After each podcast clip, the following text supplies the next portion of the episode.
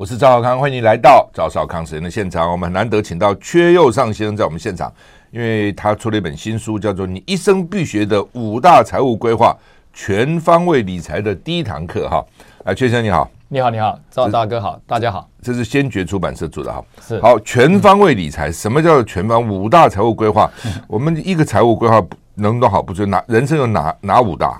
呃，基本上哈，它是从小到老了哈，从生到往生的一个整个的规划。比如一开始它是保险规划，哦，保险规划做好，通常会进入到税务规划，嗯，然后再下来投资规划，再下来大家很关心的退休规划，再下来呢遗产规划。那其实它都有目的的。保险规划呢，它是在一个安全的保护网之下创造你的财富，保障你的财富。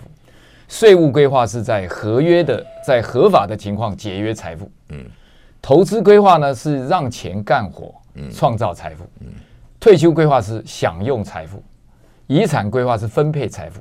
嗯，这里面啊，每一个人都在不同的地方犯错。以我以以我也碰过很多这个专业人士啊，这个保险规划如果一个在国外的话，他特别注重叫私能保险。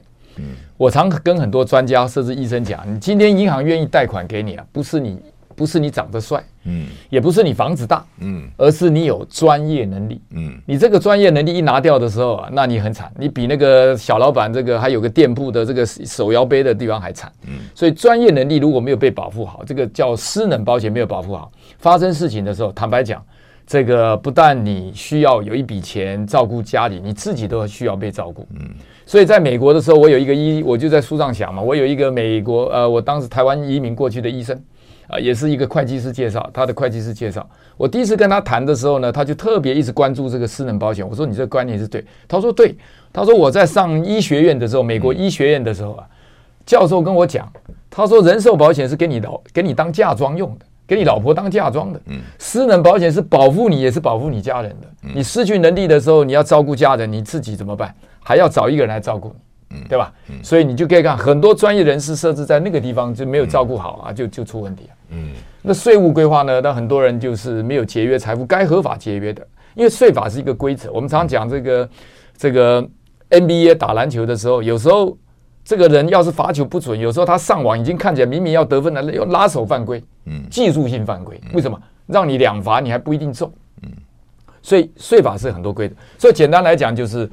保护财富、节约财富、创造财富，然后享有财富跟遗遗产是保护的。嗯、那我们随便讲一个一王永庆先生好了。嗯、王永庆先生赚那么多钱，没有遗嘱。嗯，哇，你可以看他如果在天上，或张荣华先生在天上一看，哇塞，我赚那么多钱，你们下面的人竟然是搞成这个样，他可能会想说，我赚那么多钱，意义就不见了。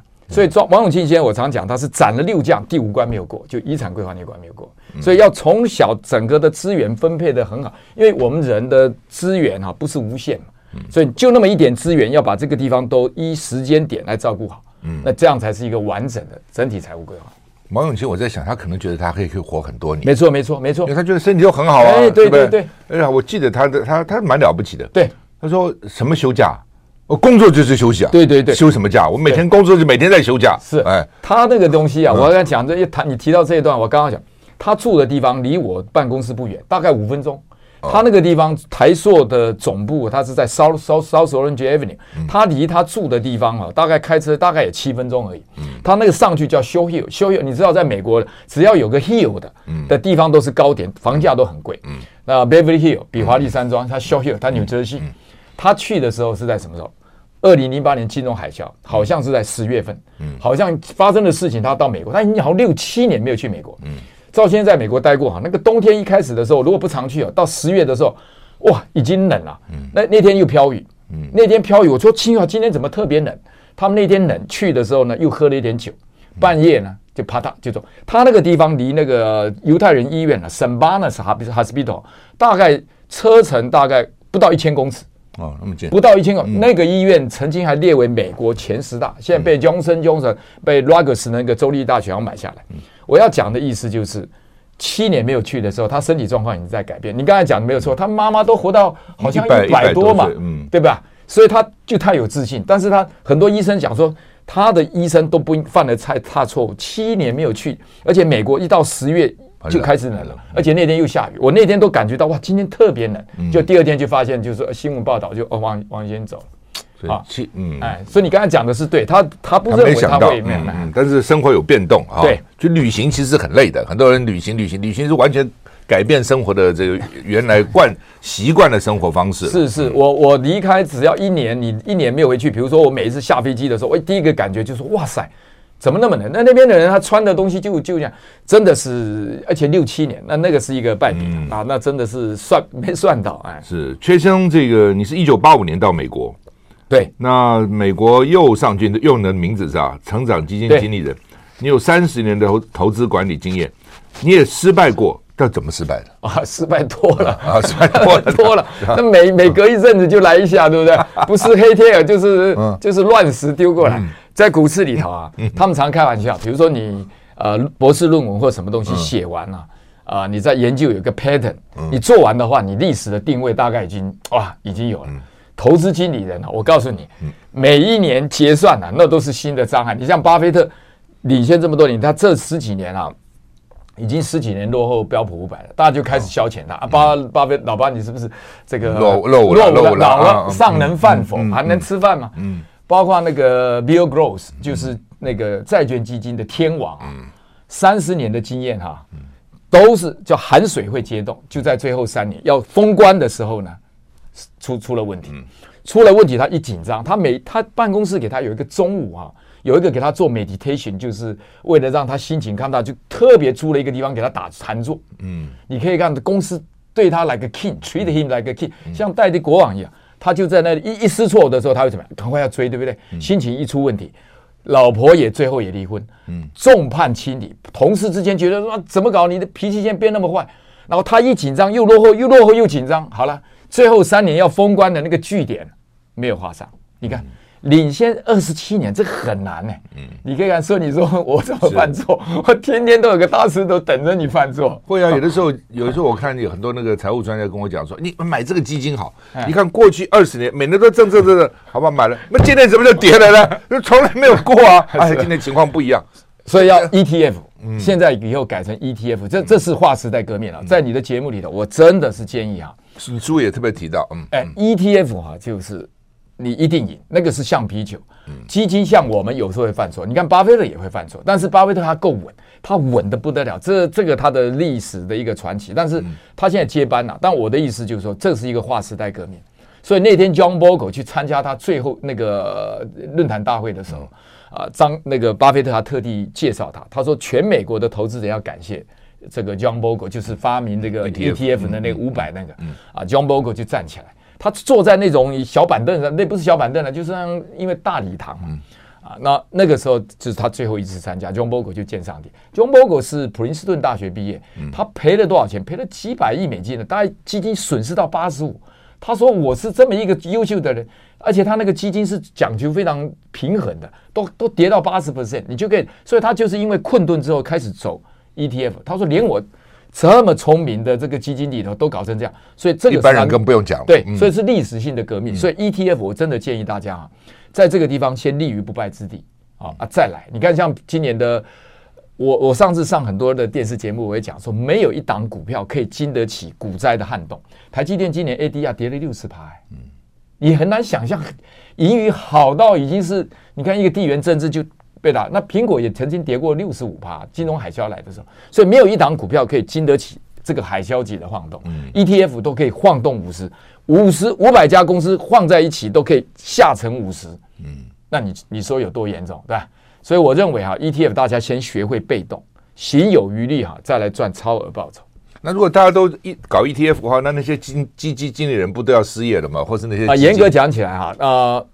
你这个问题非常好，所以巴菲特的他的那个 partner 叫查理蒙格，我不知道你你有没有查理蒙格，他就讲大概差不多百分之十左右的钱 top 的哦，那绩效很棒，绩效还是很棒，就是那个地方就是，但是很多人不会挑，现在基金已经多到是千家万家，你怎么挑？那我们还我们可以抓，因为我们可以感各方面去感觉，就像我我想赵超先你，我想很多人生阅历或打球，你只要一交手就知道他有没有，对不对？我们稍微可以抓到，但一般投资者很难。而且基金经理一好，就经常会被挖角。你就买到他过去的记录，已经不知道，这团队已经换了啊，所以有可以达到好的话，大概十十五趴、二十趴都不错了。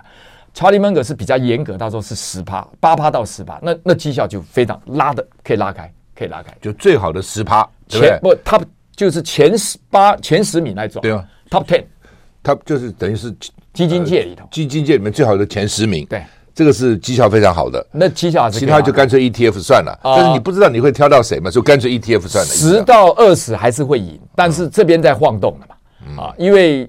ETF 大概是超八十赢，大概八十分了，你大概可以赢赢百分之八十，那二十会落落后。可是十到十二、二十的时候，可能有些接近，可能就差你一零点五啊，零点一啊。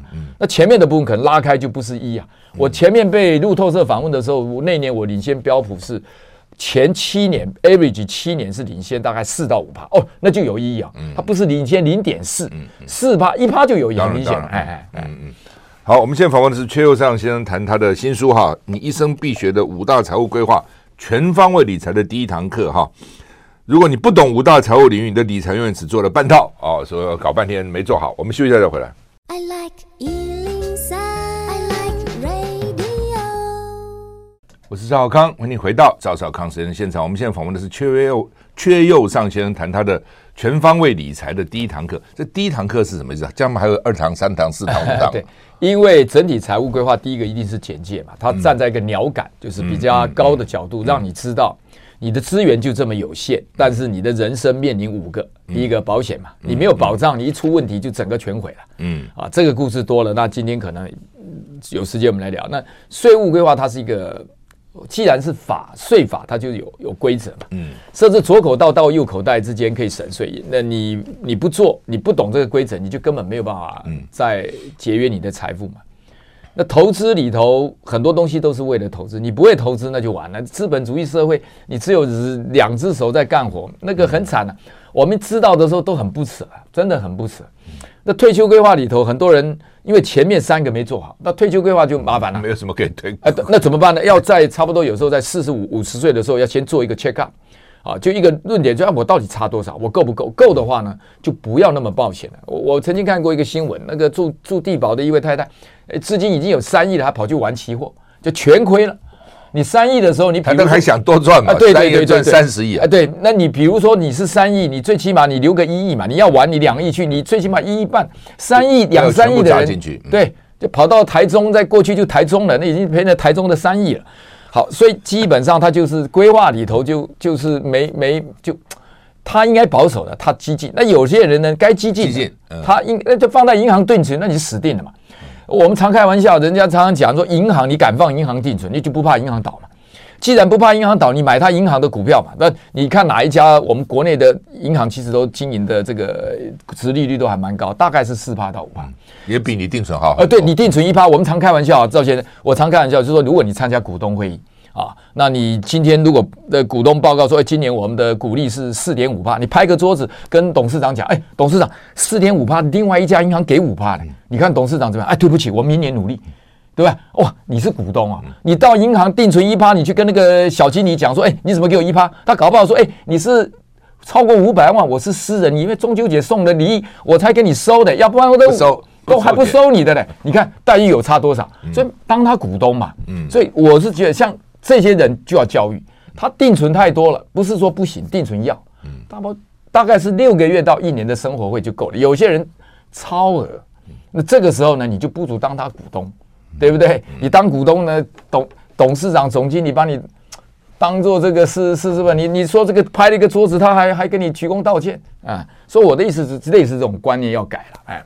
但他们可能怕股价跌了，也许你赚了那个四趴五趴，股价万一跌了怎么办？好，所以我说用 ETF 嘛，嗯，ETF，比如它零零五零，你就不怕跌，它跌下来它会弹回去，它是橡皮球。嗯、那除非台湾全毁了，台湾五十家公司都挡不住的话，坦白讲，你那个钱放哪里都没有意义啊。那除非你是放国外，放国外那是又另外的一个一个解释跟做法。哎，所以我认为是零零五零真的是一个划时代革命，但你不一定要买零零五零，比如说富邦或国泰，万一其他。证券行有出类似零零五零，但管理费低的也可以考虑。我们零零五零是因为好叫叫习惯。嗯嗯，嗯。那你现在这个，在我刚刚请教阙先生，我说你在台湾跟美国时间，嗯、他说以前一半一半，以后可能会七个月在台湾，五个月在美国。那台湾跟美国这些他们的理财有什么差别吗？一般的这种呃，有一般哈，台湾的专业理财的程度比较弱。美国已经是，比如说美国全权委托代操，那就很盛行。美国的投顾投信，它是非常开放的。你只要按照规定，我们的我们这边呢，就是散户杀散户。嗯，好，我设置的基本上我们的专业的东西，大家在那个美国是专业对专业，我委托专业啊，专业代理对对专业代理，也有散户，但他的散户比例已经小。我们不是哦，你可以看我们很多的散户还是在。在在这边当韭菜被割来割去，原因就是什么？还是我刚才讲的，我们的制度，我们把投顾投信把它当做特许。美国的投顾哈，像我在美国，如果你想只要你想成立，比如我就讲，巴菲特如果生在台湾，他都没有办法变成巴菲特，我们都没有这个人才。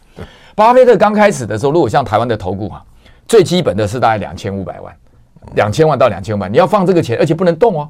好，那如果你要代操的话，要五千万，这个钱是卡在这边不动。那你像巴菲特刚毕业的时候，他去哪里找五千万？哎，那就没有这个人才了。巴菲特赚的钱百分之九十捐给社会。你看我们有没有？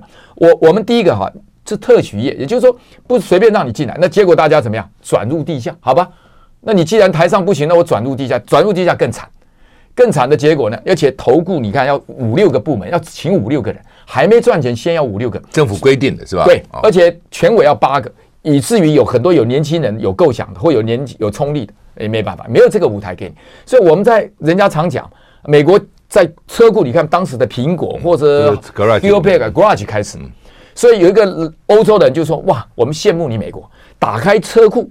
面对着全球市场，我们欧洲打开车库，面对冰封冰天雪地，我们呢是根本没有车库，那打都不必打开，连那根本都没有机会。你打开之后说你违章建筑，对，还违法营业，而且呢，他还不准你在家做。你比如说你成立投顾，还有什么办公室体面的，还有这个还承办人员有时候前一阵还要你画这个座位怎么样摆摆，啊，你你管这个干什么呢？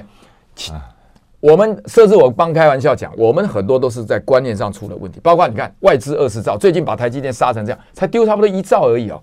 台积电前一阵子在三七零的时候，差不多只有十兆，啊，那这边我们岔开，但是这个观念很重要，十兆里头，台积电大概那一阵子外资大概大概卖了差不多一兆了哈，差不多一兆，就把台积电杀的一整个台外资家我没有记错是二十兆，我们整个国家的银行的定存。证券跟保险公司有一百兆，早期我们需要外资哈，是因为要它来刺激台湾经济，然后制度规模。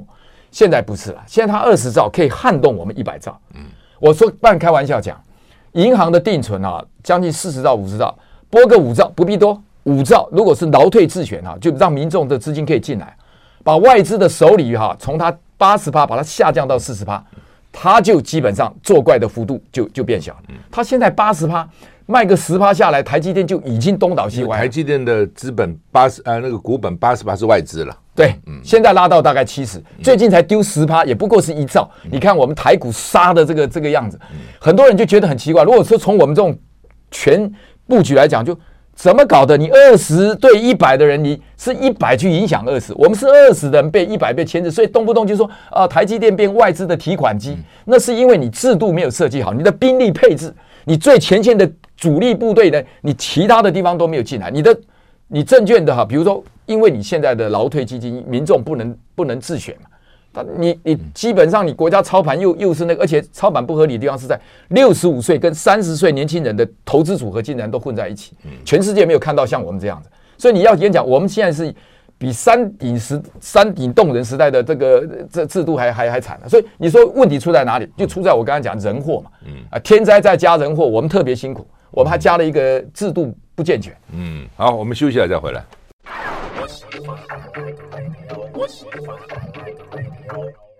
我是赵小康，欢迎你回到赵小康时的现场。我们现在访问的是缺右上先生，谈他的全方位理财的第一堂课啊，先觉出版社出的。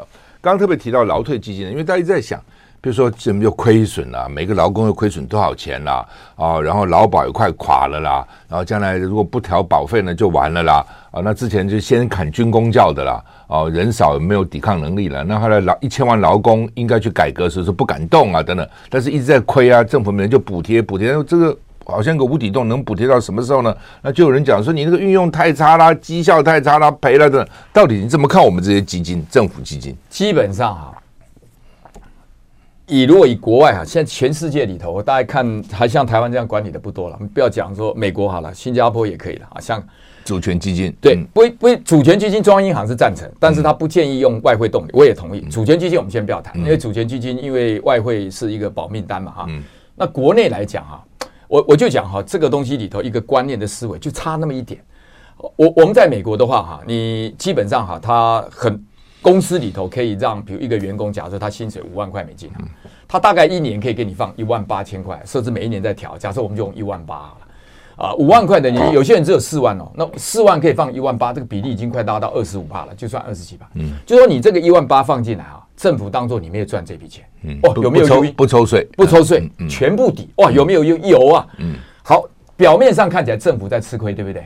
好，那我这一万八，你五万块的薪水，我一万八就几乎二十趴，就不跟你说，哇，那我税率抽不到啊。表面上政府吃亏啊，不然这个一万八哈，要到你六十五岁才能拿。好，六十五岁呢，你就六十五岁，可能到六十五岁的时候，它已经涨了十倍。嗯，这个时候我在扣税是什么？根据这十倍一万八的十八万来扣税。所以政府有没有少？没有，不但没有少，他是把鹅养肥了，把你三根毛，你们鹅根本甩都不甩你，也没啥事。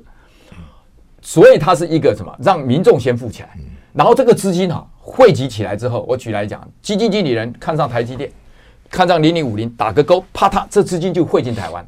零零五零的，如果他买了台湾零零五零，举例来，外资的退休基金变成是 Seven Eleven，很多民众进去叮咚叮咚赚的一半的钱，如果统一当时买统一有一半啊，假设我们就做一个简单比喻了，不一定是五十，统一曾经买过统一五十，全家五十。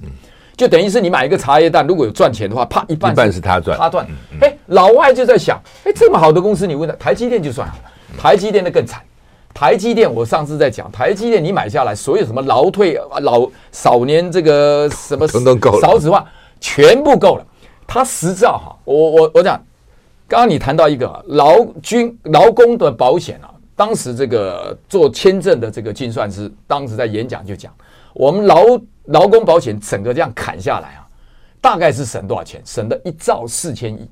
虽然看起来很多，我当时在台大演讲的时候，二零一八年飞进来，我说如果要解决问题，台积电把它买下来。国家没有钱，因为国家在在民进党执政的时候，大家不要讲那样，就是说执某个政党执政的时候呢，从四十六趴，我们的国发会基金四十八、四十六，卖卖卖，卖到只剩下二二十趴不到，剩下六趴，现在剩下六趴多，所以那个地方大幅缩减了快三四十趴。原来有四十几趴，对，原来四十八、四十八多。那你可以看这四十八。因为开始的时候人家不投资嘛，对，台湾这企业界都不投资，都觉得这什么东西啊？嗯，飞利浦投资了四十趴，飞利浦赚死了。然后后来啊，二二二三十，二十还是三十。嗯，然后呢，其他就是政府啊、国民党啊去投资嘛，都卖了、卖了、卖了、卖了。是好。重点是国家没有钱买，可是民众有。那个时候台银行的定存四十兆，台积电那时候全买下来啊。有个台大的学生就听完演讲，在他脸书上就讲，他好像从这个法商学院到本部，他说我今天听了阙老师演讲，阙老师说解决台湾的这些所有问题很简单，只有一个，把台积电买下来。您那时候就这样认为，就是哦，那那时候台积电多少钱？呃，台积电那时候五点五兆。现在已经超过十兆，你看看没有？我们这几年呢，台积电已经损失一个台积电。那时候四十兆可以买八家台积电，现在台积电到十一兆左右，十兆了哈。那我们现在四十兆，如果定存银行除以增加，就可以变买四家。本来买八家，现在变四家。等台积电再涨一倍回去的时候，我们全台湾所有的定存只能买两家。老外每次来就拍拍这个刘德英或魏哲家，就 You do a good job，你干得好，明年继续。好，我明年我又拿七十八十回去，你看嘛。当时如果把它拿下来，才多少？才花五兆，五兆他已经赚五兆。我们把劳工基金的那个劳退劳工基金，而且照理是不应该追溯的，公务员这些不该追。你把它砍了之后，才赚一点四兆，把大家搞得族群这个都不融合，军工教了，军工教，所有问题都出问题了，然后才省一点四兆。台积电你就打开那个农法，就是那个立法上让它通过，让民众诶民众想，诶你知道很多医生如果不管，哇，我可以。十像美国那样捐个二二十几二十 percent 可以补抵税，你看他去不去？他一定去嘛，去就去啊！我就让你我买我买台湾零零五零嘛，你不要让他买股票，这可以设计。所以我们的制度里头就是老外一定搞不清楚，你有这么庞大的资金，这么好的公司，你却在市场上就让我们就说出来，老外就印个钞票，全台湾的就最精华的人工、技术、电力、土地、工程师水准。就印个美钞你就过来了。哇，赵你会不会觉得我们我们是不是坐在金山上哭泣？我们每一天都在拼的时候卖肝卖这个东西。我我我我自己是国外的基金经理，我来看我都觉得说，所以我们以前再看一下，老中你有小聪明，老外我们常看一下，人家有智慧，小聪明碰到大智慧。嗯，好，那我看这个书啊，因为你最早的时候到美国去做保险，对不对？我那个时候第一个工作是保险，为什么那个时候比较好找工作？不是好找，那是是英文不行，他的英文滴滴嘟嘟的，然后。我一进去就被我们的教授把我那个十万块贷款赔掉。我那时候念硕士，一个一年一学一年只要一万块钱，一不是一年一学期才两千。嗯，我大概四学期加五学期才一万块就念完。我大概我们的教授把我赔了八万美金。那是我爸爸房子，我爸拿房子去抵押贷款，他进股票啊。那那要讲的就多了，可能没没时间讲。二零一九九九一九九应该是一九九七吧。嗯啊，九七的那个一天不跌二十几趴啊，但。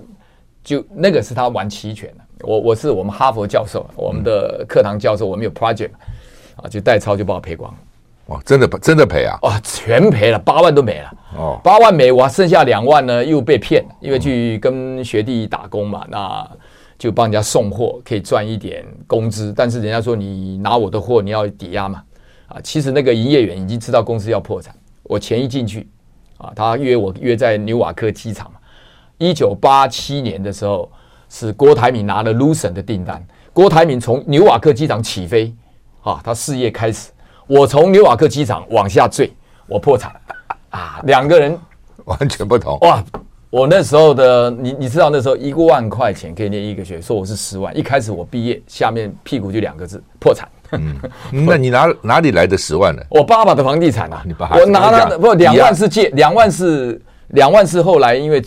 在台湾这个，我们有我哥哥帮忙我，我这加上我同学帮忙，我点了一个生意做了啊。就简单来讲，哎呀，我同学出一万，我学弟出一万啊，那我最后帮他付了，因为他打电话跟我讲说，我跟他讲说，哎，接到法院通知破产了，你过来看一下，不是我骗你，真的破产啊。他在电话中就哽咽了，就是学长的是我我我我我的学费，我一听哇塞，我心有凉一半，已经是够惨了。我就对着窗外吸一口气。我上次在吴丹武访问的时候，我说这样子，我帮你付，但是我现在真没钱。你给我一些时间，那我就卖保险了，赚到一百块美金就请他赶快过来，一百块给他，请他签名画个押。哇塞，一万块这样子，一百、两百、五百这样还。所以你问我为什么干保险？因为保险第一个哈，它不需要我朝九晚五。我只要有本事拿到单子，我考试的时候我就那一个月在学校准备功课，我时间就用信封寄过去。总公司一看，咦，每个礼拜一、礼拜一都可以收到缺钱的单子，那我就把它往后递延嘛。所以那是台湾话叫不怕抖一抖。那我们那个时候是逼到绝境啊！我要他的学费，我要他的佣金，而且他佣金是你有本事赚到佣金，我就利用礼拜礼拜五美国研究所礼拜五上课，大部分照应感就礼拜五、礼拜六赶快去做这个事情。哎，是。嗯，好，那么台湾有三十万保险的算是什么从业人员？从业人员哈，超过了。呃，因为这书上我本来不知道，只有三十万保险从业人员到底怎样？那我们的保险到底哪些地方好，哪些地方应该改善？哈，我们休息一下再回来。I like 我是赵少康，欢迎回到赵少康时间的现场。那缺右上先生这本书《全方位理财的第一堂课》，里面当然讲很多了，人生的五大规划啦，啊，复利的这个厉害啦，美国股市跟国际股市的比较啦，它的这个效益啦等等。那他有不少篇幅是讲保险，我想也跟他，因为他第一个工作是保险，可能对保险有比较深厚的感情。同时，他也比较台湾的保险到底怎样。有一点我我比较不解哈，就是说，呃，国外哈。好像我自己印象觉得他们保的比较多，譬如说，呃，万一你生病怎么办啊？发生意外怎么办啊？或者公司要保 product liability 啊，然后呢 public liability。像那时候我在台湾一一年轻那时候二十几岁一成立公司，我的老板立刻跟我讲说 product liability public liability 一定要保，万一发生事情对不对啊？这样这样这样，那是拿什么什么 product public 啊这样，那呃。但台湾很多保险就是好像都是储蓄，你保这以后你可以赚几趴几趴。我想说，那我如果储蓄，我我我为什么经过保险公司来储蓄呢？保险公司不是应该保险的意义不是说大多数人都拿一点点钱，然后万一少数人受到意外灾害灾害的时候，大部分人来帮助他，最早是这样概念嘛？那到底怎样？我也搞不太清楚了。呃，对，你你其实您提到了一个对的重点，就是照理哈，保险应该是保用小钱去保你无法承担的，像你的 product liability 这个产品一出问题一赔可能是几千万，对不对？那你用一点小钱几万块去盖盖住几几几千万。我严格讲起来，我们的保险的问题还是我跟你讲啊。我们的保险从业人员，坦白讲，台湾的保险从业人员很很辛勤、勤奋，愿意工作，也愿意进修。坦白讲，呃，是很愿意很努力的，很努力的。问题又出在谁呢？我们讲说瓶颈，瓶颈，瓶子的颈就是上方出问题。嗯，我要讲又是我们的政府决策官员出问题，脑筋里头阿达玛孔古力，就李登辉要讲到那的。我们现在的保费，如果严格讲起来啊，大概国外的同样的保额啊，大概我们的人家的保障额是我们的三倍。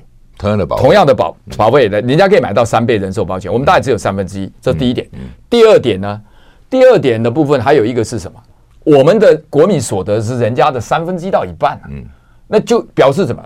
贵没有贵贵贵很多。然后呢，第二个呢，因为从业人员如果说其坦白讲，你让他早期因为很多保险人员是收。去收保费嘛，所以政府官员很多认为说，你这个收保费也没有专业经验，对不对？就把你限制。在国外的话，美国的经纪保险公司啊，它因为它像国内已经是金控了，嗯，他们保险经纪人也可以卖基金啊，嗯，也可以升格做财务顾问呢。我们呢，把它定位只有保险从业人员，很多工具不给他用，那你就完了嘛。你把他这三十几位最大的问题，你要你要把这个人才哈，让他愿意往上走的，愿意当财务顾问的，你让他走嘛。你把他死，你把他定位说哇，他以前好像就是收保费，你把工具给他掐死，他就只能去卖高高保费。要不然他说实在的，这个亚当斯密斯也讲啊，肉铺的老板卖你肉不是因为你家缺肉，他吃得起，因为他卖给你肉之后，他拿你的钱去买面包，这是一个商是一对嘛，脆的嘛。那你如果说都要保险经纪人是阿弥陀佛，这个都都卖你最便宜，然后你你得到最大，他回去想说，我好不容易找到一个客户。所以我们的政府官员把这个制度啊，说实在的，就一句话，他说啊，这样子好管理哦，好一句好管理就全部全部。台积电当年如果走好走的路线，今年也没有台积电。我我我比较要要这样讲了，就是说有些从业人员啊，就是在利益的面前经不住，只好卖我佣金高的产品。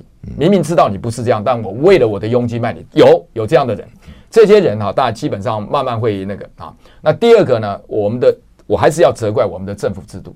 明明这道东西你要可以让它升级了，当它比如收顾问费，甚至它可以卖到基金，然后做一个整体规划。那保险从业人员在国外都很多，就把它拉到了晋升到什么财务顾问师，有一个考试五科的考试，然后再用过审核。所以，所以我们的部分终结规矩来啊，你要讲说呢，还是制度。那我认为政务官要负较大的责任，因为你你有权利嘛，权利在你手里。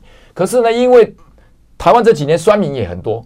啊，东骂西骂，骂的政务官也不敢动。那他就反正就是，既然这样子，我打破要赔有功无赏，那就就照这个制度走。所以我每一次看到这个东西，会很感叹：我们不笨啦，嗯，我们怎么笨呢？但是我们搞出了一个 stupid 的，很多跟国际一比，你就知道他笨，笨透了，嗯，真的，嗯。那如果我是一个一呃，因为你的保险规划也是你的五大规划嘛，哈，哎，我应该到底要买什么样的保险？好，基本上哈，用最小的钱去，一般我们叫定期保险啊。嗯。呃，你可以这样子，最简单，因为要讲这个知识哈，我坦白讲啊，我教过设置博士什么都已经讲完三个小时，他大听懂过就一万，最简单，又 忘了，哎，你就这样子，一般就两个原则，一个你预算不要超过你的收入的百分之十，哎，嗯，然后呢，保障额要超过你的薪水十倍，这是最基本的哦，但也不一定是十，很多国内的人已经买到十六，国内金周刊就做过统计，已经买到十六了。占你的收入十六，可是你买房地产也差不多三十到三十三呢。你那个贷款的额度，你想想看，保险就已经占了你房地产的快一半，最多不要超过十。好，但有些人可以多一点，是他有钱，那就无所谓，他好野人嘛。嗯，一般人设置有时候控制八，那你怎么办？好，你就简单来讲，你就找个经纪人，你就说我的预算就只有，比如多少钱，我是四万块月薪。好，一年五十万，我就最多五万块，但是我可以用八一个月四千，不要不要不要到死，我给你八 percent，你八 percent 里头把我该有的保险、人寿保险、私能保险、医药保险全部给我搞定，我就给你，你给我个单子，但是你跟阿明讲，我愿意付你费用，付顾问费，你一小时，如果你有这个资格的话，你如果是规划师，我付你顾问费；如果你没有顾问的，你只能做保险，可以，你帮我过一个规划，但是我要跟你讲，我会拿这个再去，比如说到第二家保险公司的经纪人来比较，你们两个哪一个好，我用哪一个。哎，有一人在监督哦，另外一个可能就说哇，他怎么我上次就在书上讲，另外一个就全部塞到医药保险去了。他人寿保险你才买个什么五十万一百万，你用定期保险啊，那个额度一下子可以跳高很高很高。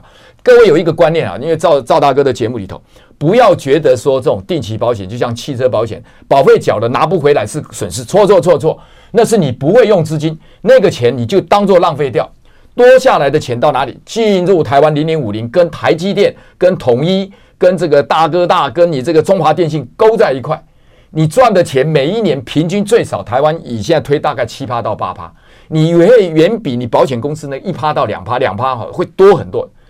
你一定要做到这样子，因为你一定要用同样的预算，保险用最少，你就控制八趴，万一必要时压到十趴，你找一个保险经纪人跟他讲，你帮我规划好啊，啊，已经有一些设施是都有规划师嘛。你规划好，但是我要找第二个、第三个来做一检。第二个、第三个去检查的时候，你前面那个做歪的啊，第二个就会来纠正。你就利用专家解决专家，不然我现在在这节目教我，我跟你讲，三个小时也不完，就用专家教专家，就专家来检查专家，这个是最简单。第一个预算里头拿八趴，必要时可以推到十趴，然后保额一定要超过十趴。好，把保你，然后第二个你不要进入储蓄型保险，那个是非常没有效率的。那台湾已经这个，如果要我们谈，我们今天没有时间。就用专家来帮助专家监督专家。我大概这样啊，就是假如说我赚的钱里面是好吗？最多八趴，八趴到最多十趴，八趴来做保险，对不对？对，保险规划整个做完喽。但是这个保险不包括储蓄保险，包括全。如果你原则上哈，那个地方不要去储蓄了，嗯，储蓄的都放好。我说那是另外嘛，哎，就这八趴到十趴不包括储蓄嘛？照理来讲，所有的保险里头全在里头了，包不完除除非是钱很多了，那你要到储蓄保险，那已经是。跳离另外一个范围了，嗯，就原则上，如果除不出去，我原则上就在保险规划里头，我就给你八趴。你除去保险算进去，我也只给你八趴。只是说有些人很有钱，他保险大部分人在除去保险都已经超过了。好，那呃，我如果保险是这样，那我另外要不要再拿多少趴去做？真的是投资理财呢？哦，投资理财这样子，你所省下来的钱全部要到。投资哦，因为投资里头是决定你翻身的地方。你想想看，跟台湾五所有的经济成长五十家企业都是全世界现在目前里头都不错的。你不跟着他走，我们刚才就讲，那里面也有很多金控公司嘛，都在五十大里头啊。金控公司赚那么多钱，你就赚他的钱嘛，你就看谁赚你钱，你就回过去当他股东。所以投资钱，那你一定要保留大概半年到一年啊，必须的钱。而且就算股灾来啊啊，这个这个里头你就卖一点嘛。啊，比如说你你碰到股灾大概两年嘛，两年如果你就每一个月就是从你那边真的要真的缺钱，就是卖一点过来，两年的股债也回去了。好，所以一定是投资一定要。我建议各位啊，这个书设置都不必买，就到图书馆去去把它翻，因为真的是知识保护你。你如果不会理财不会投资啊，哇，那辛苦了。那到图书馆看什么呢？不，我的意思是说，我的书你就到图书馆 把它，我的几本书，你是你不去买到图书馆就看就好了，就看就可以了。如果站在书店里看，以后赚的钱再到成品再再多买几本，要省到这个地步就是了，要这样规划就是。啊，那省这样省也无所谓啊，但是问题是书不能只看一遍，啊，你看一遍没有办法融入骨髓进入血液啊，所以所以最好还是有有有就画画完再交给小孩子啊，休休想怎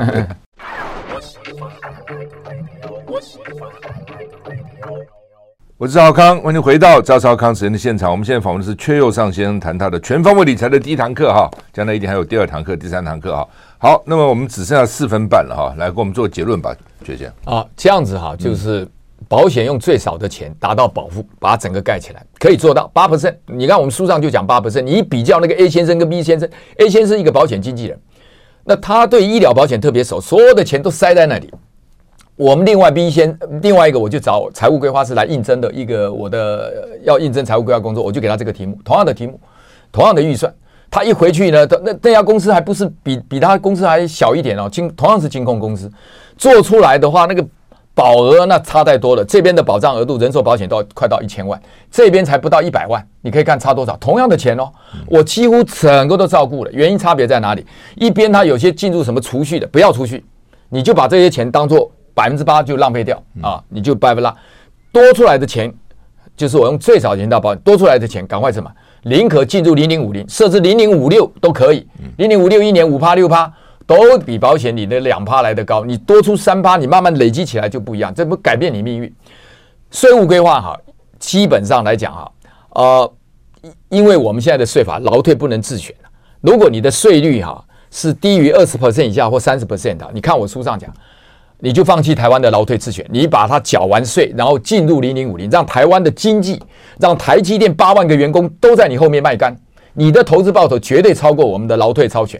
哪一天等我们的劳退自选或者政党的已觉醒啊，或者我们的劳动部觉醒，或者这个民众觉醒，以后可以劳退自选的时候，你再进来用用这个。所以你如果看我们那个小马绿的故事，就是那个加加差多少？今天没有时间的，但是我我让。我问过一个三十五岁的年轻人，哈，就是两万五哦，然后到六十五岁有三十年，三十岁到三十五岁就是到六十五岁有三十五年投资时间，交给我们政府机构的，以过去绩效来讲，可以拿到两百多万。如果拿缴完税再用零零五年，就零零五零，你都不要挑股票，大概可以到九百多万，多出七百万。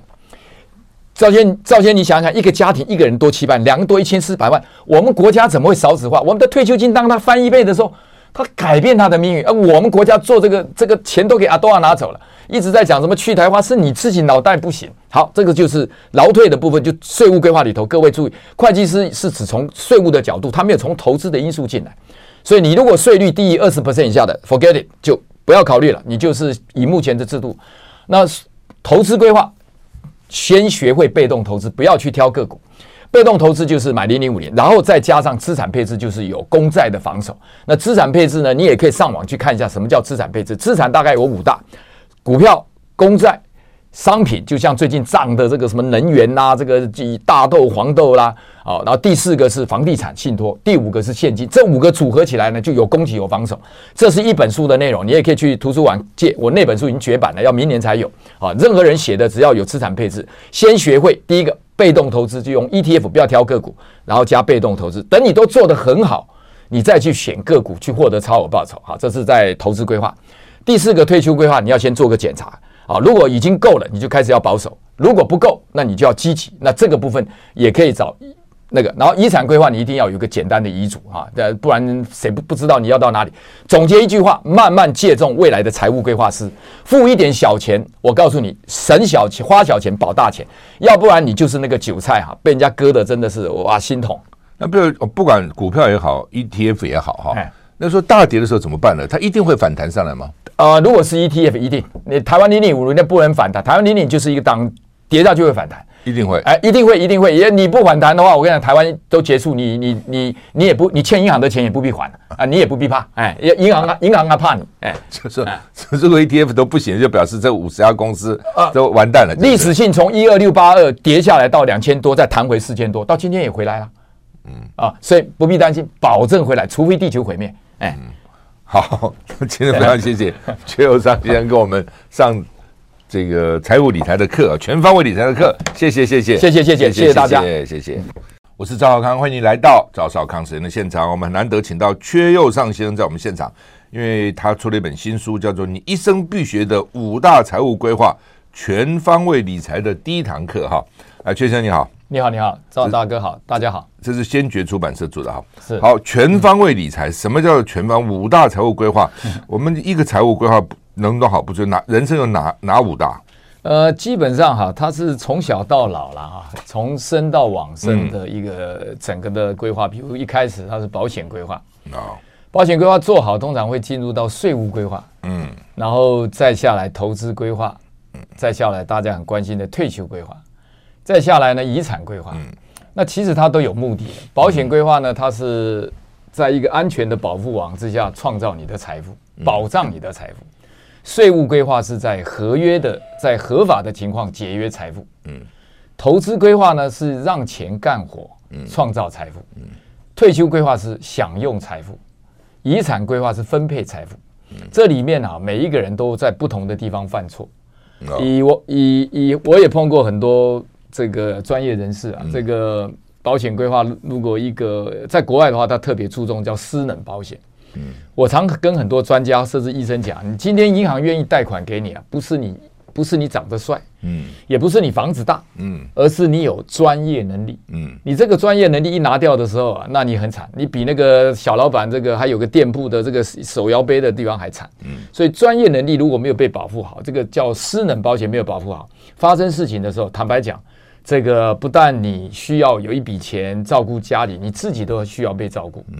所以在美国的时候，我有一个医，我就在书上讲嘛，我有一个美国呃，我当时台湾移民过去的医生，啊，也是一个会计师介绍，他的会计师介绍。我第一次跟他谈的时候呢，他就特别一直关注这个私人保险。我说你这个观念是对，他说对，他说我在上医学院的时候，美国医学院的时候啊，教授跟我讲，他说人寿保险是给你的给你当嫁妆用的，给你老婆当嫁妆的，嗯，私人保险是保护你，也是保护你家人的。你失去能力的时候，你要照顾家人，你自己怎么办？还要找一个人来照顾你，对吧？所以你就可以看很多专业人士设置在那个地方就没有照顾好啊，就就出问题了。嗯，那税务规划呢？那很多人就是没有节约财富，该合法节约的，因为税法是一个规则。我们常常讲这个这个 NBA 打篮球的时候，有时候这个人要是罚球不准，有时候他上网已经看起来明明要得分了，要拉手犯规，嗯，技术性犯规，为什么？让你两罚你还不一定中，嗯，所以税法是很多规则。所以简单来讲就是。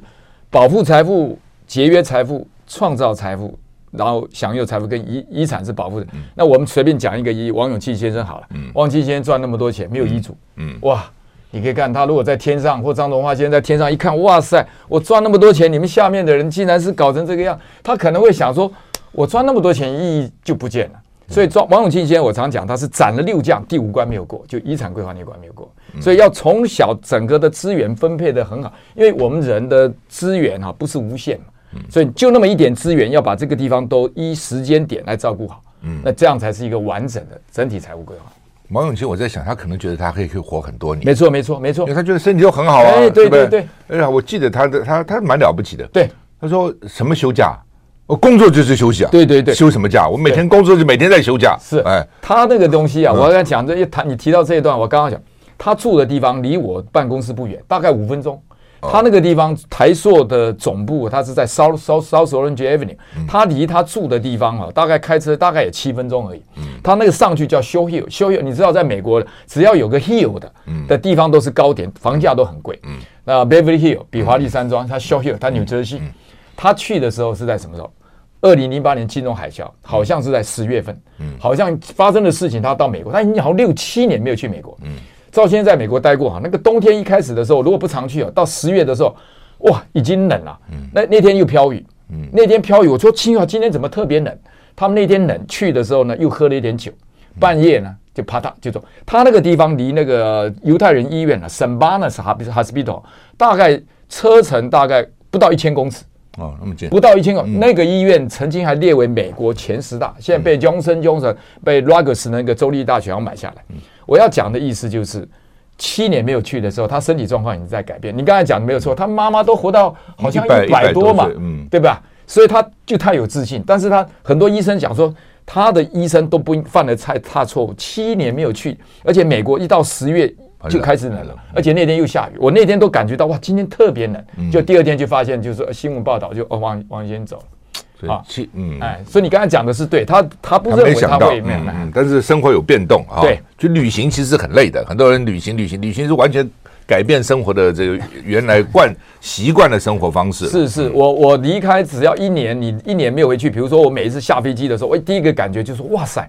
怎么那么冷？那那边的人他穿的东西就就这样，真的是，而且六七年，那那个是一个败笔、嗯、啊，那真的是算没算到哎。是阙生，这个你是一九八五年到美国，对，那美国又上军的用的名字是啊，成长基金经理人，你有三十年的投投资管理经验，你也失败过，但怎么失败的？啊？失败多了。啊，失败多了。多了，那每每隔一阵子就来一下，对不对？不是黑天鹅，就是、嗯、就是乱石丢过来。嗯。在股市里头啊，他们常开玩笑，比如说你呃博士论文或什么东西写完了啊，呃，你在研究有一个 pattern，你做完的话，你历史的定位大概已经哇已经有了。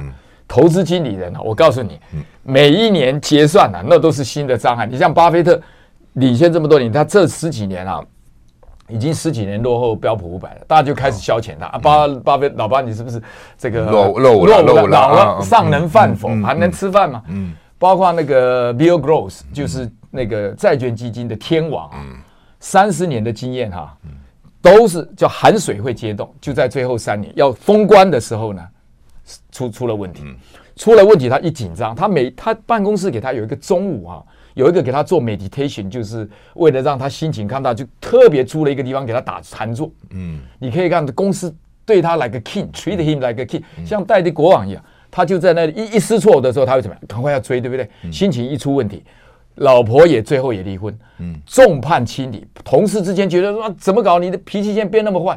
然后他一紧张又落后，又落后又紧张。好了，最后三年要封关的那个据点没有画上。你看。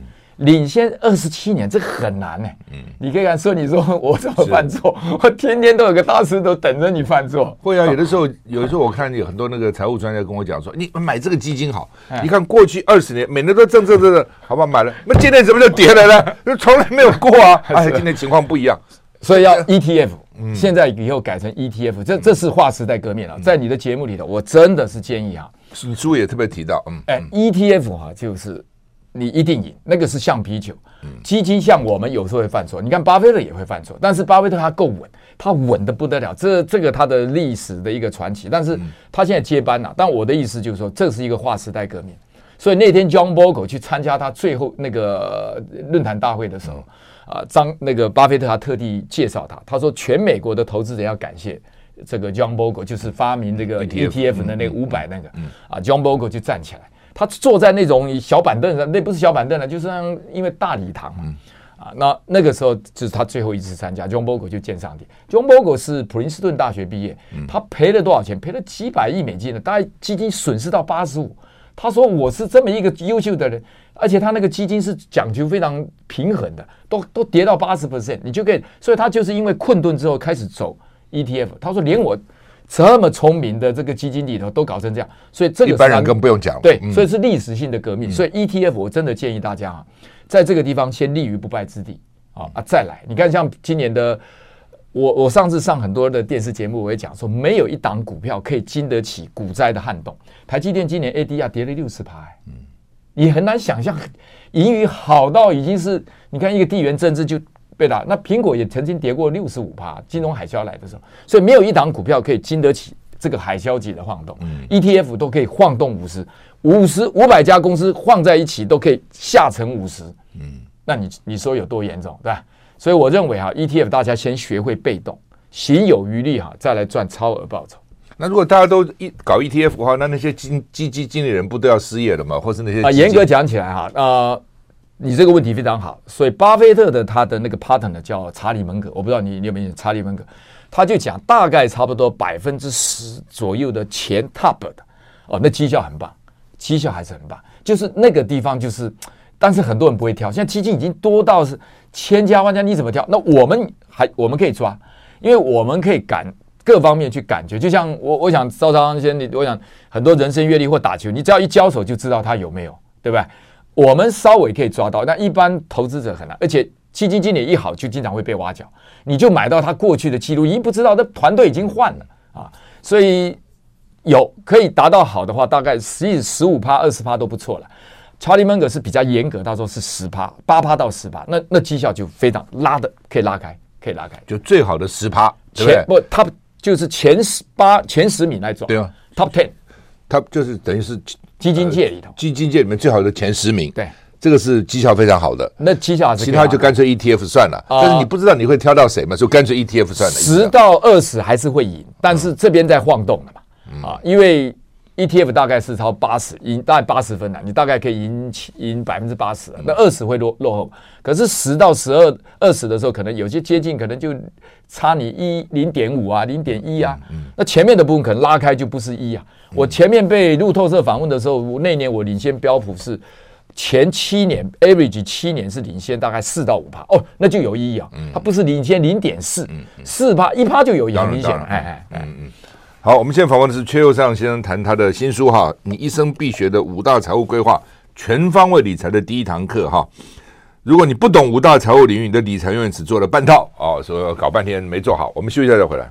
I like 103，I like radio 我是赵小康，欢迎你回到赵少康时间的现场。我们现在访问的是阙佑阙佑尚先生，谈他的全方位理财的第一堂课。这第一堂课是什么意思啊？这样还有二堂、三堂、四堂、五堂。对，因为整体财务规划第一个一定是简介嘛，它站在一个鸟感，就是比较高的角度，让你知道。你的资源就这么有限，但是你的人生面临五个，第一个保险嘛，你没有保障，你一出问题就整个全毁了。嗯，啊，这个故事多了，那今天可能有时间我们来聊。那税务规划它是一个，既然是法税法，它就有有规则嘛。嗯，设置左口袋到右口袋之间可以省税，那你你不做，你不懂这个规则，你就根本没有办法再节约你的财富嘛。那投资里头很多东西都是为了投资，你不会投资那就完了。资本主义社会，你只有两只手在干活，那个很惨啊。我们知道的时候都很不舍，真的很不舍。那退休规划里头，很多人因为前面三个没做好，那退休规划就麻烦了。没有什么可以退。哎，那怎么办呢？要在差不多有时候在四十五、五十岁的时候，要先做一个 check up。啊，就一个论点，就啊我到底差多少，我够不够？够的话呢，就不要那么冒险了。我我曾经看过一个新闻，那个住住地保的一位太太，诶，资金已经有三亿了，还跑去玩期货，就全亏了。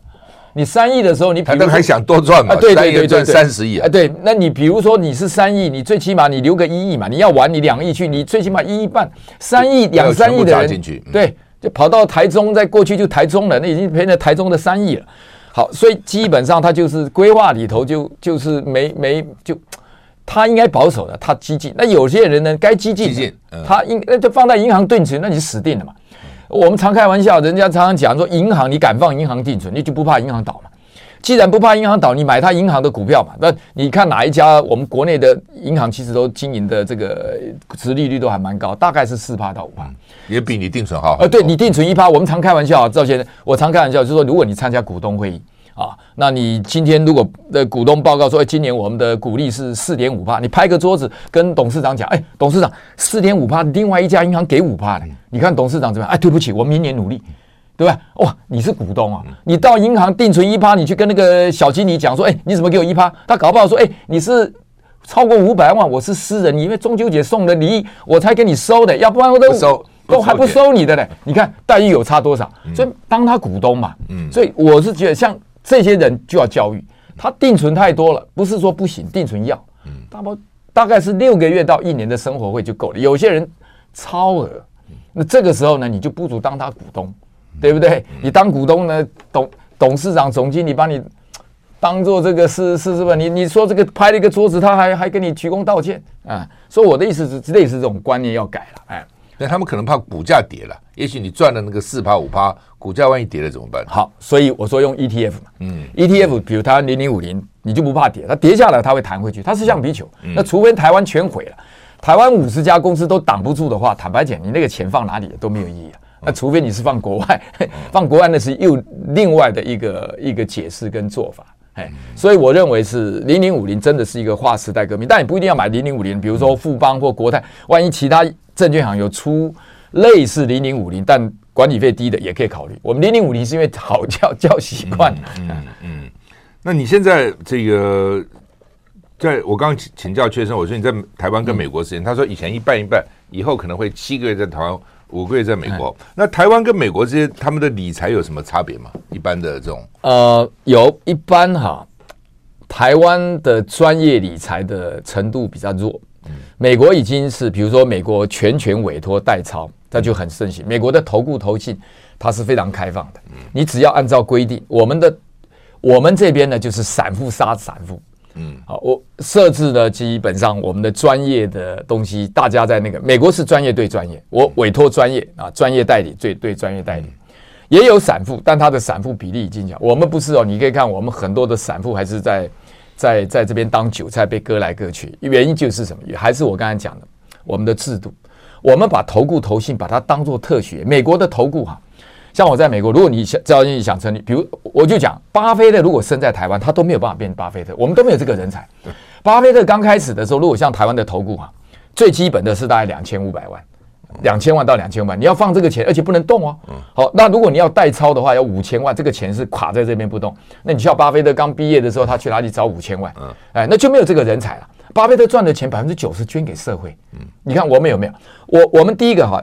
是特许业，也就是说不随便让你进来，那结果大家怎么样？转入地下，好吧？那你既然台上不行，那我转入地下，转入地下更惨。更惨的结果呢，而且投顾你看要五六个部门，要请五六个人，还没赚钱，先要五六个。政府规定的是吧？对，而且全委要八个，以至于有很多有年轻人有构想的，或有年有冲力的，也没办法，没有这个舞台给你。所以我们在人家常讲，美国在车库，你看当时的苹果或者 Garage Garage 开始，所以有一个欧洲人就说：哇，我们羡慕你美国，打开车库。面对的全球市场，我们欧洲打开车库，面对冰封冰天雪地，我们呢是根本没有车库，那打都不必打开，连那根本都没有机会。你打开之后说你违章建筑，对，还违违法营业，而且呢，他还不准你在家做。你比如说你成立投顾，还有什么办公室体面的，还有这个还承办人员，有时候前一阵还要你画这个座位怎么样摆摆，啊，你你管这个干什么呢？我们设置，我帮开玩笑讲，我们很多都是在观念上出了问题，包括你看外资二十兆，最近把台积电杀成这样，才丢差不多一兆而已哦。台积电前一阵子在三七零的时候，差不多只有十兆啊。那这边我们岔开，但是这个观念很重要，十兆里头，台积电大概那阵子外资大概大概卖了差不多一兆了哈，差不多一兆就把台积电杀的整个台外资家我没有记错是二十兆，我们整个国家的银行的定存。证券跟保险公司有一百兆，早期我们需要外资哈，是因为要它来刺激台湾经济，然后制度规模。现在不是了，现在它二十兆可以撼动我们一百兆。嗯我说半开玩笑讲，银行的定存啊，将近四十兆、五十兆，拨个五兆不必多，五兆如果是劳退自选哈，就让民众的资金可以进来，把外资的手里哈，从它八十趴把它下降到四十趴，它就基本上作怪的幅度就就变小了。它现在八十趴。卖个十趴下来，台积电就已经东倒西歪。台积电的资本八十，呃，那个股本八十趴是外资了。对，嗯，现在拉到大概七十，最近才丢十趴，也不过是一兆。嗯，你看我们台股杀的这个这个样子，嗯，很多人就觉得很奇怪。如果说从我们这种全布局来讲，就怎么搞的？你二十对一百的人，你是一百去影响二十，我们是二十的人被一百被牵制，所以动不动就说啊，台积电变外资的提款机，那是因为你制度没有设计好，你的兵力配置，你最前线的。主力部队呢，你其他的地方都没有进来，你的你证券的哈，比如说，因为你现在的劳退基金，民众不能不能自选嘛，但你你基本上你国家操盘又又是那个，而且操盘不合理的地方是在六十五岁跟三十岁年轻人的投资组合竟然都混在一起，全世界没有看到像我们这样子，所以你要演讲，我们现在是。比山顶时山顶洞人时代的这个这制度还还还惨了，所以你说问题出在哪里？就出在我刚才讲人祸嘛，嗯啊，天灾再加人祸，我们特别辛苦，我们还加了一个制度不健全，嗯，好，我们休息了再回来。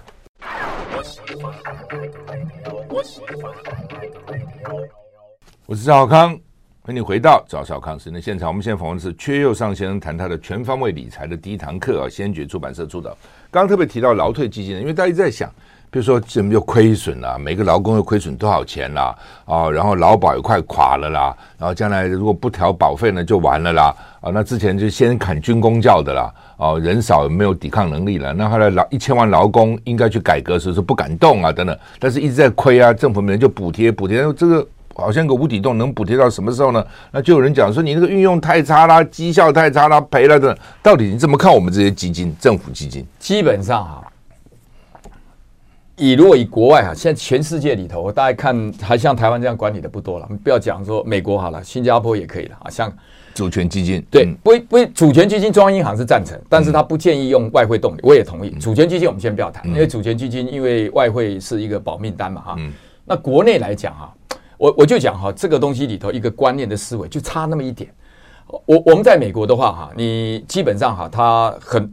公司里头可以让，比如一个员工，假设他薪水五万块美金，他大概一年可以给你放一万八千块，设置每一年在调。假设我们就用一万八好了，啊，五万块的你有些人只有四万哦，那四万可以放一万八，这个比例已经快达到二十五帕了，就算二十几趴。嗯，就说你这个一万八放进来啊，政府当做你没有赚这笔钱，嗯，哦，有没有抽不抽税？不抽税，全部抵。哇，有没有有有啊？嗯，好，表面上看起来政府在吃亏，对不对？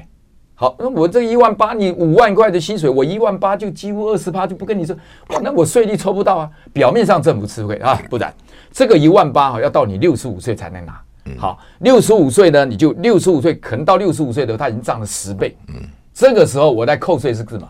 根据这十倍一万八的十八万来扣税。所以政府有没有少？没有，不但没有少，他是把鹅养肥了，把你三根毛，你妈鹅根本甩都不甩你，也没啥事。所以它是一个什么？让民众先富起来，然后这个资金哈汇集起来之后，我举来讲，基金经理人看上台积电，看上零零五零，打个勾，啪嗒，这资金就汇进台湾。零零五零的，如果他买了台湾零零五零，举例来，外资的退休基金变成是 Seven Eleven，很多民众进去叮咚叮咚。赚了一半的钱，如果统一当时买统一有一半啊，假设我们就做一个简单比喻了，不一定是五十，统一曾经买过统一五十，全家五十，就等于是你买一个茶叶蛋，如果有赚钱的话，啪一半一半是他赚，他赚。哎，老外就在想，哎，这么好的公司，你问他台积电就算了，台积电的更惨，台积电我上次在讲，台积电你买下来，所有什么劳退老少年这个什么 少子化，全部够了，他实照哈，我我我讲。刚刚你谈到一个劳军劳工的保险啊，当时这个做签证的这个精算师，当时在演讲就讲，我们劳劳工保险整个这样砍下来啊，大概是省多少钱？省了一兆四千亿。虽然看起来很多，我当时在台大演讲的时候，二零一八年飞进来，我说如果要解决问题，台积电把它买下来，国家没有钱，因为国家在。在民进党执政的时候，大家不要讲那么讲，就是说执某个政党执政的时候呢，从四十六趴，我们的国发会基金四十八、四十六，卖卖卖，卖到只剩下二二十趴不到，剩下六趴，现在剩下六趴多，所以那个地方大幅缩减了快三四十趴。原来有四十几趴，对，原来四十八、四十八多，那你可以看这四十八。因为开始的时候人家不投资嘛，对，台湾这企业界都不投资。都觉得这什么东西啊？嗯，飞利浦投资了四十趴，飞利浦赚死了。然后后来啊，二二二三十，二十还是三十。嗯，然后呢，其他就是政府啊、国民党啊去投资嘛，都卖了，卖了，卖了，卖了。是。好，重点是国家没有钱买，可是民众有。那个时候台银行的定存四十兆，台积电那时候全买下来。有个台大的学生就听完演讲，在他脸书上就讲，他好像从这个法商学院到本部，他说我今天听了阙老师演讲，阙老师说。解决台湾的这些所有问题很简单，只有一个，把台积电买下来。您那时候就这样认为，就是哦。那那时候台积电多少钱？呃，台积电那时候五点五兆，现在已经超过十兆。你看看没有？我们这几年呢，台积电已经损失一个台积电。那时候四十兆可以买八家台积电，嗯，现在台积电到十一兆左右，十兆了哈。那我们现在四兆，如果定存银行除以增加，就可以变买四家。本来买八家，现在变四家。等台积电再涨一倍回去的时候，我们全台湾所有的定存只能买两家。老外每次来就拍拍这个刘德英或魏哲家券，You do a good job，你干得好，明年继续。好，我明年我又拿七十八十回去。你看嘛，当时如果把它拿下来，才多少？才花五兆，五兆他已经赚五兆。我们把劳工基金的那个劳退劳工基金。而且照理是不应该追溯的，公务员这些不该追。你把它砍了之后，才赚一点四兆，把大家搞得族群这个都不融合，军工教了，军工教，所有问题都出问题了，然后才省一点四兆。台积电你就打开那个农法，就是那个立法上让它通过，让民众，哎，民众想，哎，你知道很多医生如果不管，哇，我可以。十像美国那样捐个二二十几二十 percent 可以补抵税，你看他去不去？他一定去嘛，去就去啊！我就让你我买我买台湾零零五零嘛，你不要让他买股票，这可以设计。所以我们的制度里头就是老外一定搞不清楚，你有这么庞大的资金，这么好的公司，你却在市场上就让我们就 说出来，老外就印个钞票，全台湾的就最精华的人工、技术、电力、土地、工程师水准。就印个美钞你就过来了，我，赵你会不会觉得我们我们是不是坐在金山上哭泣？我们每一天都在拼的时候卖肝卖这个东西，我我我我自己是国外的基金经理，我来看我都觉得说，所以我们以前再看一下老中医有小聪明，老外我们常看一下人家有智慧，小聪明碰到大智慧，嗯。好，那我看这个书啊，因为你最早的时候到美国去做保险，对不对？我那时候第一个工作是保险，为什么？那时候比较好找工作，不是好找，那是是英文不行，他的英文滴滴嘟嘟的。然后我一进去就被我们的教授把我那个十万块贷款赔掉。我那时候念硕士，一个一年一学一年只要一万块钱，一不是一年一学期才两千。嗯，我大概四学期加五学期，在一万块就念完。我大概我们的教授把我赔了八万美金，那是我爸把房子，我爸拿房子去抵押贷款。他进股票啊，那那要讲的就多了，可能没没时间讲。二零一九九九一九九，应该是一九九七吧？嗯啊，九七的那个一天不跌二十几趴啊，但就那个是他玩期权的。我我是我们哈佛教授，我们的课堂教授，我们有 project 啊，就代操就把我赔光了。哇，真的真的赔啊！哇，全赔了，八万都没了。哦，八万没，我剩下两万呢，又被骗，因为去跟学弟打工嘛，那。就帮人家送货，可以赚一点工资。但是人家说你拿我的货，你要抵押嘛？啊，其实那个营业员已经知道公司要破产。我钱一进去，啊，他约我约在纽瓦克机场嘛。一九八七年的时候，是郭台铭拿了 Lucent 的订单。郭台铭从纽瓦克机场起飞，啊，他事业开始。我从纽瓦克机场往下坠，我破产。啊，两个人完全不同。哇！我那时候的你，你知道那时候一万块钱可以念一个学，说我是十万。一开始我毕业，下面屁股就两个字：破产。嗯，那你哪哪里来的十万呢？我爸爸的房地产啊，你爸爸我拿他的不两万是借，两万是两万是后来因为在台湾这个我们有我哥哥帮忙我，我这加上我同学帮忙，我点了一个生意做了啊。就简单来讲，哎呀，我同学出一万，我学弟出一万啊，那我最后帮他付了，因为他打电话跟我讲说，我跟他讲说，哎。接到法院通知破产了，你过来看一下，不是我骗你，真的破产。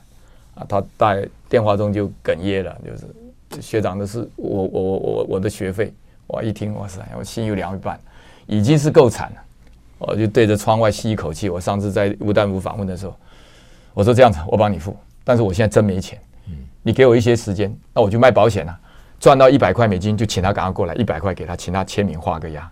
哇塞，一万块这样子，一百、两百、五百这样还。所以你问我为什么干保险？因为保险第一个哈，它不需要我朝九晚五，我只要有本事拿到单子，我考试的时候我就那一个月在学校准备功课，我时间就用信封寄过去。总公司一看，咦，每个礼拜一、礼拜一都可以收到缺钱的单子，那我就把它往后递延嘛。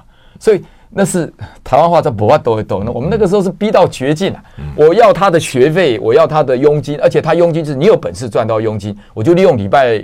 礼拜五美国研究所礼拜五上课，大部分照应该就礼拜五、礼拜六赶快去做这个事情。哎，是，嗯，好。那么台湾有三十万保险的算是什么从业人员？从业人员哈，超过了。呃，因为这书上我本来不知道，只有三十万保险从业人员到底怎样？那我们的保险到底哪些地方好，哪些地方应该改善？哦，我们休息一下再回来。I like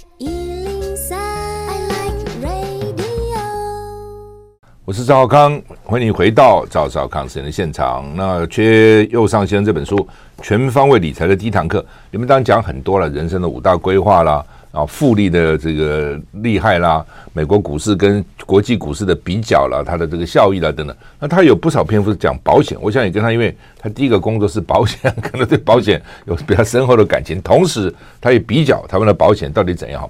有一点我我比较不解哈，就是说，呃，国外哈。好像我自己印象觉得他们保的比较多，譬如说，呃，万一你生病怎么办啊？发生意外怎么办啊？或是公司要保 product liability 啊，然后呢 public liability。像那时候我在台湾一一年轻的时候二十几岁一成立公司，我的老板立刻跟我讲说 product liability public liability 一定要保，万一发生事情对不对啊？这样这样这样，那是拿什么什么 product public 好像这样，那呃。但台湾很多保险就是好像都是储蓄，你保这以后你可以赚几趴几趴。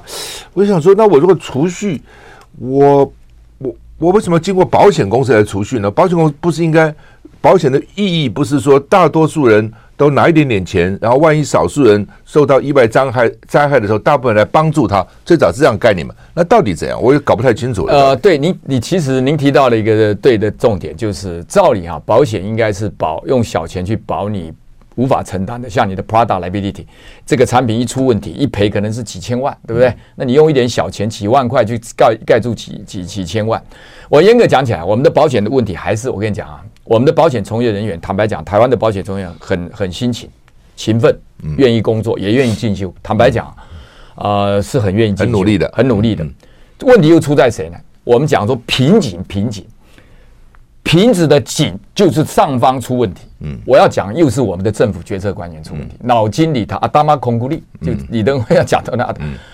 我们现在的保费，如果严格讲起来啊，大概国外的同样的保额啊，大概我们的人家的保障额是我们的三倍。同样的保，同样的保保费的，人家可以买到三倍人寿保险，我们大概只有三分之一。这是第一点。第二点呢，第二点的部分还有一个是什么？我们的国民所得是人家的三分之一到一半。嗯，那就表示什么？贵没有贵贵贵很多。然后呢，第二个呢，因为从业人员如果说，其坦白讲，你让他早期因为很多保险人员是收去收保费嘛，所以政府官员很多认为说，你这个收保费也没有专业经验，对不对？就把你限制。在国外的话，美国的经纪保险公司啊，它因为它像国内已经是金控了，嗯，他们保险经纪人也可以卖基金啊，嗯，也可以升格做财务顾问呢。我们呢，把它定位只有保险从业人员，很多工具不给他用，那你就完了嘛。你把他这三十几位最大的问题，你要你要把这个人才哈，让他愿意往上走的，愿意当财务顾问的，你让他走嘛。你把他死，你把他定位说哇，他以前好像就是收保费，你把工具给他掐死，他就只能去卖高高保费，要不然他说实在的。这个亚当斯密斯也讲啊，肉铺的老板卖你肉，不是因为你家缺肉，他吃得起，因为他卖给你肉之后，他拿你的钱去买面包，这是一个商是脆的，对嘛？脆的嘛。那你如果说都要保险经纪人是阿弥陀佛，这个都都卖你最便宜，然后你你得到最大，他回去想说，我好不容易找到一个客户，所以我们的政府官员把这个制度啊。说实在的，就一句话，他说啊，这样子好管理哦，好一句好管理就全部全部。台积电当年如果走好走的路线，今年也没有台积电。我我我比较要要这样讲了，就是说有些从业人员啊，就是在利益的面前经不住，只好卖我佣金高的产品。明明知道你不是这样，但我为了我的佣金卖你。有有这样的人，这些人哈，大家基本上慢慢会那个啊。那第二个呢，我们的我还是要责怪我们的政府制度。明明这套东西你要可以让它升级了。当他比如收顾问费，或者是他可以卖到基金，然后做一个整体规划。那保险从业人员在国外都很多，就把他拉到了晋升到什么财务顾问师，有一个考试，五科的考试，然后再用过审核。所以，所以我们的部分终结规矩来啊，你要讲说呢，还是制度。那我认为政务官要负较大的责任，因为你你有权利嘛，权利在你手里。可是呢，因为台湾这几年酸民也很多。啊，东骂西骂，骂的政务官也不敢动。那他就反正就是，既然这样子，我打破药品有功无赏，那就就照这个制度走。所以我每一次看到这个东西，会很感叹：我们不笨啦，嗯，我们怎么笨呢？但是我们搞出了一个 stupid，很多跟国际一比，你就知道他笨，笨透了，嗯，真的，嗯。那如果我是一个一呃，因为你的保险规划也是你的五大规划嘛，哈，我应该到底要买什么样的保险？好，基本上哈，用最小的钱去，一般我们叫定期保险啊。嗯。呃，你可以这样子，最简单，因为要讲这个知识哈，我坦白讲啊，我教过设置博士什么都已经讲完三个小时，他大听懂过就一晚，最简单，又忘了，哎，你就这样子，一般就两个原则，一个你预算不要超过你的收入的百分之十，哎，嗯，然后呢，保障额要超过你的薪水十倍，这是最基本的哦，但也不一定是十，很多国内的人已经买到十六，国内金周刊就做过统计，已经买到十六了。占你的收入十六，可是你买房地产也差不多三十到三十三呢。你那个贷款的额度，你想想看，保险就已经占了你房地产的快一半，最多不要超过十。好，但有些人可以多一点，是他有钱，那就无所谓，他好野人嘛。嗯，一般人设置有时候控制八，那你怎么办？好，你就简单来讲，你就找个经纪人，你就说我的预算就只有，比如多少钱，我是四万块月薪。好，一年五十万，我就最多五万块，但是我可以用八一个月四千，不要不要不要到十，我给你八 percent，你八 percent 里头把我该有的保险、人寿保险、私能保险、医药保险全部给我搞定，我就给你，你给我个单子，但是你跟阿明讲，我愿意付你费用，付顾问费，你一小时如果你有这个资格的话，你如果是规划师，我付你顾问费；如果你没有顾问的，你只能做保险，可以，你帮我过一个规划，但是我要跟你讲，我会拿这个再去，比如说到第二家保险公司的经纪人来比较，你们两个哪一个好，我用哪一个。哎，有一人在监督哦，另外一个可能就说哇，他怎么？我上次就在书上讲，另外一个就全部塞到医药保险去了。他人寿保险你才买个什么五十万、一百万，你用定期保险哈，那个额度一下子可以跳高很高很高。各位有一个观念啊，因为赵赵大哥的节目里头，不要觉得说这种定期保险就像汽车保险，保费缴了拿不回来是损失，错错错错，那是你不会用资金，那个钱你就当做浪费掉。多下来的钱到哪里？进入台湾零零五零，跟台积电、跟统一。跟这个大哥大，跟你这个中华电信勾在一块，你赚的钱每一年平均最少台湾以现在推大概七趴到八趴，你会远比你保险公司那一趴到两趴两趴哈会多很多。你一定要做到这样子，因为你一定要用同样的预算，保险用最少你就控制八趴，万一必要时压到十趴，你找一个保险经纪人跟他讲，你帮我规划好啊。啊，已经有一些设施是都有规划师嘛，你规划好，但是我要找第二个、第三个来做一检，第二个、第三个去检查的时候，你前面那个做歪的啊，第二个就会来纠正，你就利用专家解决专家，不然我现在在这节目教，我我跟你讲，三个小时也不完，就用专家教专家，就专家来检查专家，这个是最简单。第一个预算里头拿八趴，必要时可以推到十趴，然后保额一定要超过十趴，好，把保你，然后第二个你不要进入。储蓄型保险，那个是非常没有效率的。那台湾已经结果，如果要我们谈，我们今天没有时间，就用专家来帮助专家监督专家。我大概这样啊，就是假如说我赚的钱里面是好吗？最多八趴八趴到最多十趴八趴来做保险，对不对？对，保险规划整个做完喽。但是这个保险不包括储蓄保险，包括全如果你。原则上哈，那个地方不要去储蓄了。嗯，储蓄的都放好。我真的是另外嘛，哎，就这八趴到十趴不包括储蓄嘛。照理来讲，所有的保险里头全在里头了，保不完除除非是钱很多了，那你要到储蓄保险，那已经是跳离另外一个范围了。嗯，就原则上，如果除不储蓄，我原则上就在保险规划里头，我就给你八趴。你除去保险算进去，我也只给你八趴。只是说有些人很有钱，他保险大部分人在除去保险都已经超过了。好，那呃，我如果保险是这样，那我另外要不要再拿多少趴去做？真的是投资理财呢？哦，投资理财这样子，你所省下来的钱全部要到投资哦，因为投资里头是决定你翻身的地方。你想想看，跟台湾五所有的经济成长五十家企业都是全世界现在目前里头都不错的。你不跟着他走，我们刚才就讲，那里面也有很多金控公司嘛，都在五十大里头啊。金控公司赚那么多钱，你就赚他的钱嘛，你就去看谁赚你钱，你就回过去当他股东。所以。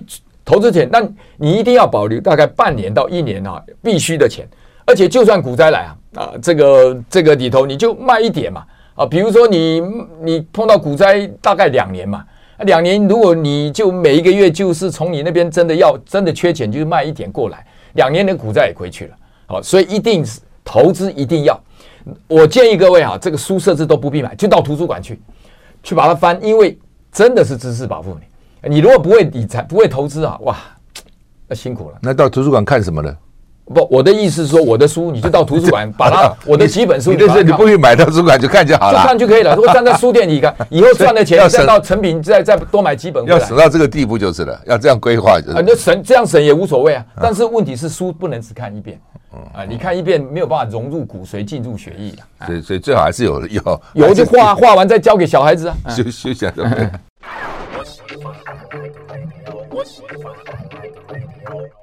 我是赵康，欢迎回到赵少康时间的现场。我们现在访问的是阙又上先生，谈他的全方位理财的第一堂课哈，将来一定还有第二堂课、第三堂课哈。好，那么我们只剩下四分半了哈，来给我们做结论吧，阙先生。啊，这样子哈，就是保险用最少的钱达到保护，把整个盖起来，可以做到八 percent。你看我们书上就讲八 percent，你比较那个 A 先生跟 B 先生，A 先生一个保险经纪人，那他对医疗保险特别熟，所有的钱都塞在那里。我们另外 B 先另外一个，我就找财务规划师来应征的一个我的要应征财务规划工作，我就给他这个题目，同样的题目，同样的预算，他一回去呢，那那家公司还不是比比他公司还小一点哦，金同样是金控公司，做出来的话，那个保额那差太多了，这边的保障额度人寿保险都快到一千万，这边才不到一百万，你可以看差多少，同样的钱哦，我几乎整个都照顾了，原因差别在哪里？一边他有些进入什么储蓄的，不要储蓄，你就把这些钱当做。百分之八就浪费掉啊！你就百分之多出来的钱，就是我用最少钱到保险多出来的钱，赶快什么？宁可进入零零五零，设置零零五六都可以。零零五六一年五趴六趴都比保险你的两趴来的高。你多出三趴，你慢慢累积起来就不一样，这不改变你命运。税务规划哈，基本上来讲哈，呃，因为我们现在的税法劳退不能自选，如果你的税率哈是低于二十 percent 以下或三十 percent 的，你看我书上讲。你就放弃台湾的劳退自选，你把它缴完税，然后进入零零五零，让台湾的经济，让台积电八万个员工都在你后面卖干，你的投资报酬绝对超过我们的劳退超选。哪一天等我们的劳退自选或者政党的觉醒啊，或者我们的劳动部觉醒，或者这个民众觉醒，以后可以劳退自选的时候，你再进来用用这个。所以你如果看我们那个小马力的故事，就是那个加加差多少？今天没有时间的，但是我我让。我问过一个三十五岁的年轻人，哈，就是两万五哦，然后到六十五岁有三十年，三十岁到三十五岁就是到六十五岁有三十五年投资时间，交给我们政府机构的，以过去绩效来讲，可以拿到两百多万。如果拿缴完税再用零零五年，就零零五零年都不要挑股票，大概可以到九百多万，多出七百万。赵先，赵先，你想想，一个家庭一个人多七百万，两个多一千四百万，我们国家怎么会少子化？我们的退休金当他翻一倍的时候，他改变他的命运。而我们国家做这个这个钱都给阿多亚拿走了，一直在讲什么去台化，是你自己脑袋不行。好，这个就是劳退的部分，就税务规划里头，各位注意，会计师是只从税务的角度，他没有从投资的因素进来。所以你如果税率低于二十 percent 以下的，forget it，就不要考虑了。你就是以目前的制度，那投资规划先学会被动投资，不要去挑个股。被动投资就是买零零五年，然后再加上资产配置，就是有公债的防守。那资产配置呢？你也可以上网去看一下什么叫资产配置。资产大概有五大：股票、公债。商品就像最近涨的这个什么能源呐、啊，这个大豆、黄豆啦，啊，然后第四个是房地产信托，第五个是现金，这五个组合起来呢，就有攻击有防守。这是一本书的内容，你也可以去图书馆借。我那本书已经绝版了，要明年才有。啊，任何人写的只要有资产配置，先学会第一个被动投资，就用 ETF，不要挑个股，然后加被动投资。等你都做得很好，你再去选个股去获得超额报酬。好，这是在投资规划。第四个退休规划，你要先做个检查。啊，如果已经够了，你就开始要保守；如果不够，那你就要积极。那这个部分也可以找那个。然后遗产规划，你一定要有一个简单的遗嘱啊，不然谁不不知道你要到哪里？